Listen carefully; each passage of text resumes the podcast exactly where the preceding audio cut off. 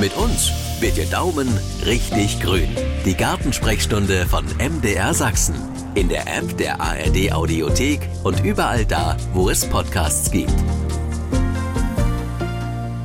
Also ein bisschen hat man ja schon ein Gefühl von Frühling, aber irgendwann kommt er ja auf jeden Fall. Wer ganz sicher gekommen ist, ist Emma Bartolomei, die ist bei mir im Studio. Schön, dass Sie hier sind. Hallo. Hallo, schönen guten Tag. Es gibt ja so bei Klamotten immer Trends. Da sagt man ja, es ist die Herbstmode, die Frühjahrsmode und wenn man es im Fernsehen sieht, denkt man, oh Gott, wer soll das anziehen? Bei Pflanzen ist das glücklicherweise nicht mit so einem großen Graben versehen, das Ganze. Aber gibt es sowas? Gibt es Pflanzentrends zum Beispiel ja, für Zimmerpflanzen in diesem Jahr? Mhm. Ja, also schon. Es gibt äh, Trends in allen Bereichen, also bei Zimmerpflanzen genauso wie bei Gartenpflanzen. Und ähm, gerade Zimmerpflanzen, das ähm, genießt wirklich so eine wieder wirklich völlig neue Mode praktisch, dass man da versucht, eben wirklich viel, viel Grün ins Zimmer zu bringen und sich so einen kleinen Dschungel im Zimmer anzulegen. Ist der Gummibaum auch wieder angesagt? Ja, Gummibaum, Monstera, Sansevieria, also diese Sachen, was wir eben so kennen von Muttis oder Großmuttis, äh, Fensterbrett oder, oder Wohnzimmer.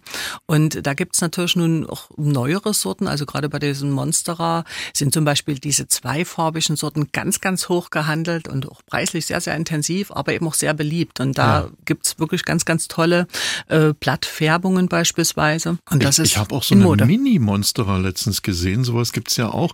Was muss ich dann bei sowas? Weil das finde ich ja für mich ganz praktisch. Nimmt nicht so viel Platz wird, sieht trotzdem mhm. schön aus und ist grün. Mhm. Was muss ich denn da bei der Pflege beachten? Mhm. Na, es ist eigentlich vergleichbar wie bei den großen. Also es ist tatsächlich so, dass es bei vielen auch kleine Zwergsorten gibt. Das kennen wir auch bei den Orchideen, die großen. Dann gibt es mhm. eben diese Zwergsorten. Und äh, von den Pflegeansprüchen sind die schon sehr nah praktisch der großen. Also ein heller Standort, wobei die Monstera ja schon recht tolerant ist, muss man sagen, was jetzt so ja Standortbedingungen im Zimmer angehen.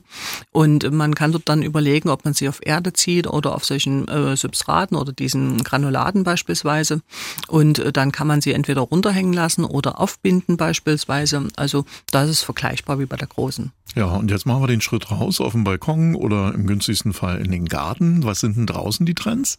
Naja, also es ist tatsächlich auch da wieder so, dass man eben immer mehr versucht, tatsächlich Essbares selber anzubauen. Also auf kleinster Fläche, auf dem Fensterbrett, auf dem Balkon äh, und dann auch versucht natürlich wirklich vielfältig anzubauen. Also nicht bloß der klassische Salat auf dem, auf dem Balkon vielleicht, sondern eben auch andere Sachen, bis hin eben tatsächlich zu Obstmöglichkeiten, die man anziehen kann. Also vielleicht einen Zwergobstbaum, Johannisbeer als Stämmchen oder eben auch wirklich Gemüse, die Gurken, die man praktisch hochziehen kann und dann eben auch so ein bisschen als Sichtschutz einsetzen kann.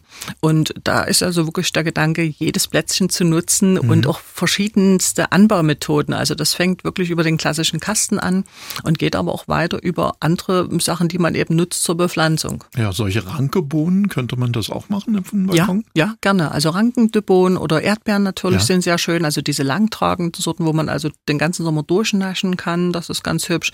Das geht auch weiter zu solchen Sachen wie Ingwer oder Kurkuma, die manche versuchen anzubauen auf dem Balkon. Also selbst das geht. Ja, bei den Rankebohnen ist mir gerade eingefallen, dass manche sogar zu Ostzeiten ohne Balkon äh, das gemacht haben. Die haben mhm. sich so ein, so ein Holzgitter gebaut. Das wurde damals bei diesen, weiß gar nicht, wie diese Neubauten hießen, äh, an diesen Beton äh, genau. Ding, Ding da so reingehangen. Ja. Und dann ranken da ganz wunderbar, konnte man dann abnehmen und schön abernten.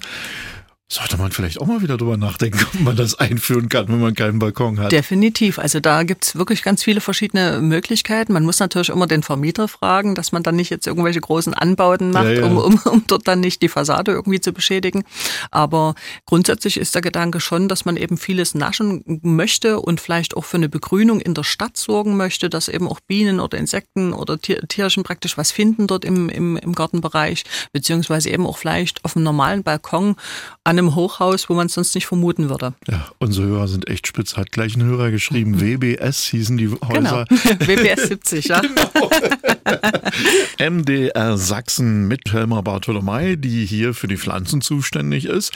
Und äh, ja, da haben wir hier gleich eine Frage, die reingekommen ist. Da geht es um eine schöne Rose, eine gelbe Duftrose. Die ist schon was älter, äh, wächst im Freiland und äh, die Frage ist, ob sie mit dem Kübel umziehen könnte. Naja, wenn die, wenn die wirklich draußen in der Gartenerde im Moment steht, ausgepflanzt seit vielen Jahren, dann äh, müsste man natürlich gucken, wenn man sowas umpflanzen möchte, müsste das erstmal im unbelaubten Zustand passieren, also jetzt ja. bald und äh, dann sollte man auf jeden Fall ordentlich Wurzelsystem ausgraben und oben auf jeden Fall stark zurückschneiden. Bei der Auswahl der Kübel, es müsste ein hoher Kübel sein, weil die Rosen Aha. ja in die Tiefe wurzeln und da sind diese ganz flachen Kübel immer nicht so günstig. Also deswegen also ein hoher Kübel und stark zurückschneiden, dann könnte es eventuell glücken. Das ist ja manchmal so, wenn jetzt irgendwelche Baumaßnahmen sind und die Pflanzen ja, sonst komplett weggehackt werden, wäre das auf jeden Fall eine Option, zu versuchen, sowas zu retten. Ja, ähm, und wenn Sie dann mit der Pflanze im Kübel am neuen Standort angekommen ist, gleich wieder rein dort in die neue Erde oder erstmal so stehen lassen? Mm, naja, die Frage ist, wenn ich jetzt einen Garten habe, dann bräuchte ich den Kübel erstmal gar nicht. Dann kann ich die rausgraben und, und so grab die heute aus, pack ja. die bisschen ein und tu die dann heute Nachmittag einpflanzen am neuen Standort, Pflanzloch schön in die Tiefe auflockern und äh, gucken, dass man die, die Verdickung, diese Veredelungsstelle mit in die Erde nimmt und schön kräftig zurückschneiden, vielleicht noch mal ein kleines bisschen schützen, sollte es jetzt wirklich mal intensive Sonne kommen, dass die Triebe nicht austrocknen trocknen, Dünger erstmal auslassen, bis das ordentlich angewurzelt ist. Ansonsten, wenn die jetzt wirklich im Topf dauerhaft gedacht ist, dann muss dieser Topf eben ausreichend groß sein und dann muss man erstmal vielleicht ein halbschattiges Plätzchen raussuchen, dass er nicht sofort die volle Sonne hat und äh, dann muss man halt diese Kübelpflege machen. Also gucken, dass man eben auch düngt, dass man die richtige Erde nimmt und entsprechend dann schützt auch im Winter. Düngung, gute Frage, passt hier nämlich prima dazu.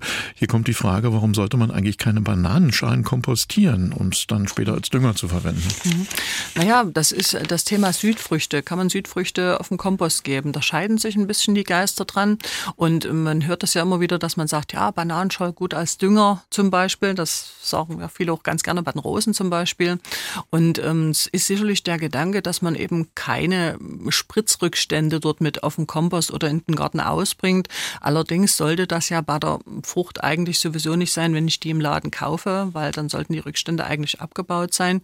Man kann es natürlich nicht gern ausschließen. Wir hören das immer wieder von Meldungen aus irgendwelchen Bereichen, wo dann irgendwelche Rückstände gefunden werden. Und der Gedanke ist, also wenn man das wirklich sicherstellen möchte, dann vielleicht Biofrüchte holen, wo ich ja. eben zum Beispiel bei einer Orange nehme ich auch die Orangenschalen zum Backen zum Beispiel. Und das könnte man natürlich eben auch bei den Bananen machen, dass man dann eben vielleicht die Bio-Bananen holt und das dann mit auf den Kompost gibt. Und äh, früher wusste ich immer kurz vor Ostern, reden wir über die Ostermesse, die ja vor der Tür steht in Dresden. Jetzt haben wir das ja zwei Jahre nicht gemacht, Corona-bedingt. Findet jetzt wieder was statt? Ja, zum Glück. Na, endlich. Ja, Erzählen ja, Sie mal, wo trifft man Sie denn? Ja, also es ist natürlich jetzt wirklich, hm, aufgrund des Wetters hm, hat man natürlich so richtig Lust auf Grün. Ja. Und die Ostermesse in Dresden findet wieder statt, im Dresdner Ostra-Gehege. Und das ist eine Messe, wo es ganz viel zu erleben gibt, also rund ums Grün, aber auch Wellness und so weiter. Und äh, es gibt diese große Orchideenschau, eine mit in Europas bedeutendste Orchideenschau, kann man sagen, mit ganz vielen Ausstellern, wo man sich dann auch Informationen holen kann. Und ich selber bin wieder mit bei den Dresdner Gartenfreunden zu Gast in der Halle 4. Die haben wieder eine herrliche Fläche, die sie gerade vorbereiten. Und äh, dort gibt es ganz viel Beratungsmöglichkeiten rund um das Thema Garten, also Kleingarten, aber Hausgarten natürlich genauso. Es gibt ein Bundesbühnenprogramm mit wechselnden Vorträgen. Da bin ich jetzt selber auch mit dabei am Donnerstag und am Sonntag. Und da gibt es ganz viel Information, aber auch Musik. Also da kann sich jeder was, ja, was anschauen oder anhören. Ja, was ist Ihr musikalisches Highlight bei der Messe? ähm, ja, also ich habe gesehen, Hans die Geige ist da. Ach, ja. Hans Wintoch. Ja, und ähm, ich muss da, bin da aber leider woanders in einem anderen Gartenmarkt gerade wieder zur Beratung, aber ich äh, werde es vielleicht mal schauen, ob ich es noch vielleicht am Abend hinkriege, noch mal hinzugucken. Ansonsten ähm, sind natürlich andere ähm, Sachen mhm. auch dabei, also da kann man sich wirklich sehr ja, schön, schön dass erfreuen. Das endlich wieder stattfindet. Ja. Ne? ja, nutzen Sie die Chance, treffen Sie ja mal Bartolomei vor Ort. Jetzt habe ich hier eine Frage aus Wittgendorf reingekommen bei uns. Äh, das Wetter ist ja zurzeit wechselhaft. Kann man trotzdem schon Zitronenbäumchen ins Freie stellen? Naja, wenn die jetzt drin gestanden haben die ganze Zeit und denen ging's drinnen ganz gut, würde ich das noch nicht machen. Es ist ja doch relativ kalt nochmal geworden und das schwankt ja so hin und her. Man hört jetzt, es wird wieder warm, dann soll es wieder kalt werden und im Gebirge ja teilweise auf Minusgrade und dann würde ich jetzt wahrscheinlich noch warten. Also wir haben ja wirklich bis Mitte Mai mit den Eisheiligen zu tun. Die Zitrone oder auch die Olive oder Oleander, die sind ja schon ein bisschen toleranter, was so dieses Hin und Her angeht. Aber wenn die eben bisher drin verwöhnt waren, äh, macht es denen nicht so gute, nicht so gute Bedingungen dann im Freiland, wenn es so kalt nochmal wird. Also da würde ich noch warten. Dann habe ich hier eine Frage. Wir reden natürlich oft vom Garten oder vom, vom Balkon, aber natürlich werden ja auch Gräber bepflanzt. Und hier hat sich ein Hörer gemeldet, der möchte das Grab seiner Eltern neu bepflanzen und zwar komplett mit Bodendeckern. Das ist ja sehr pflegeleicht. Ähm, da ist aber nur ganz normale Erde drin und er fragt nun, welche Erde Sie empfehlen würden, damit die Bodendecker erstmal richtig gut anwachsen. Mhm. Naja, also bei normaler Erde kann ich nicht sagen, was es für eine Erde tatsächlich ist. Also die Gärtner zum Beispiel in der Radebeuler-Ecke haben teilweise Sand, das ist eine normale Erde, aber mhm. teilweise haben die eben auch Lehmboden. Und da ist natürlich immer die, die Struktur der Erde ganz interessant, dass man die erstmal rauskriegt und weiß, wie der Untergrund ist. Und danach würde man die Pflanzen dann aussuchen. Es gibt Pflanzen, die würden sicherlich ganz normal von Natur aus auf diesem Lehmboden kommen, wenn es jetzt zum Beispiel wär, welcher wäre. Da zählen die bodendeckenden Rosen genauso dazu wie Cotoneaster Zwergmispel. Bei anderen Sachen muss man vielleicht ein bisschen Sand mit einmischen. Also vielleicht kriegt er erstmal raus, was es für Erde ist. Da kann man auch mal eine Erde mitbringen zur Bodenprobe, dass man mal testet, wie ist die Struktur. Und dann kann man entsprechende Sachen raussuchen, weil es bewegt sich ja in dem Bereich der Gehölze genauso wie in dem Bereich der Stauden und krautigen Pflanzen. Jetzt habe ich hier eine Mail mit zwei Fotos dabei, die habe ich Ihnen auch schon mal rübergelegt mhm. eben. Ja, danke. Äh, da schreibt die Hörerin, seit Monaten verliert meine Glückskastanie immer wieder Blätter. Erst werden die Ränder ganz dünn, weich, dann braun, dann fällt das Blatt ab. Und wenn ich hier die Pflanze sehe, ja gut, da hängt ganz schön was, aber hier ist nochmal extra ein Blatt, äh, wo man das richtig schön sehen kann, dass die sich dann auch so aufrollen wie so ein bisschen. Mhm. Können Sie der Hörerin helfen? Mhm. Also es sieht ja so aus, als wenn es einrollt und diese ja. Verbräunung vom Rand her, das sieht so aus wie ein Schaden im Wurzelbereich. Das könnte eventuell sein, wenn äh, dort mal zu viel Wasser im Topf gewesen ist, dass die Pflanze mal einen Schluck zu viel Wasser hatte und das nicht verbrauchen konnte. Dann haben wir oft, dass das im, im Wurzelbereich fault und dann versucht die Pflanze ja die Blattmasse zu verringern und rollt sich so ein. Dann haben wir auch eine Verbräunung vom Rand her. Das kann aber auch sein, wenn zum Beispiel ein zu hoher Salzgehalt da ist, beim Dünger beispielsweise, wenn man überdüngt hat, also Düngestäbchen, dann vielleicht noch ein Flüssigdünger dazu.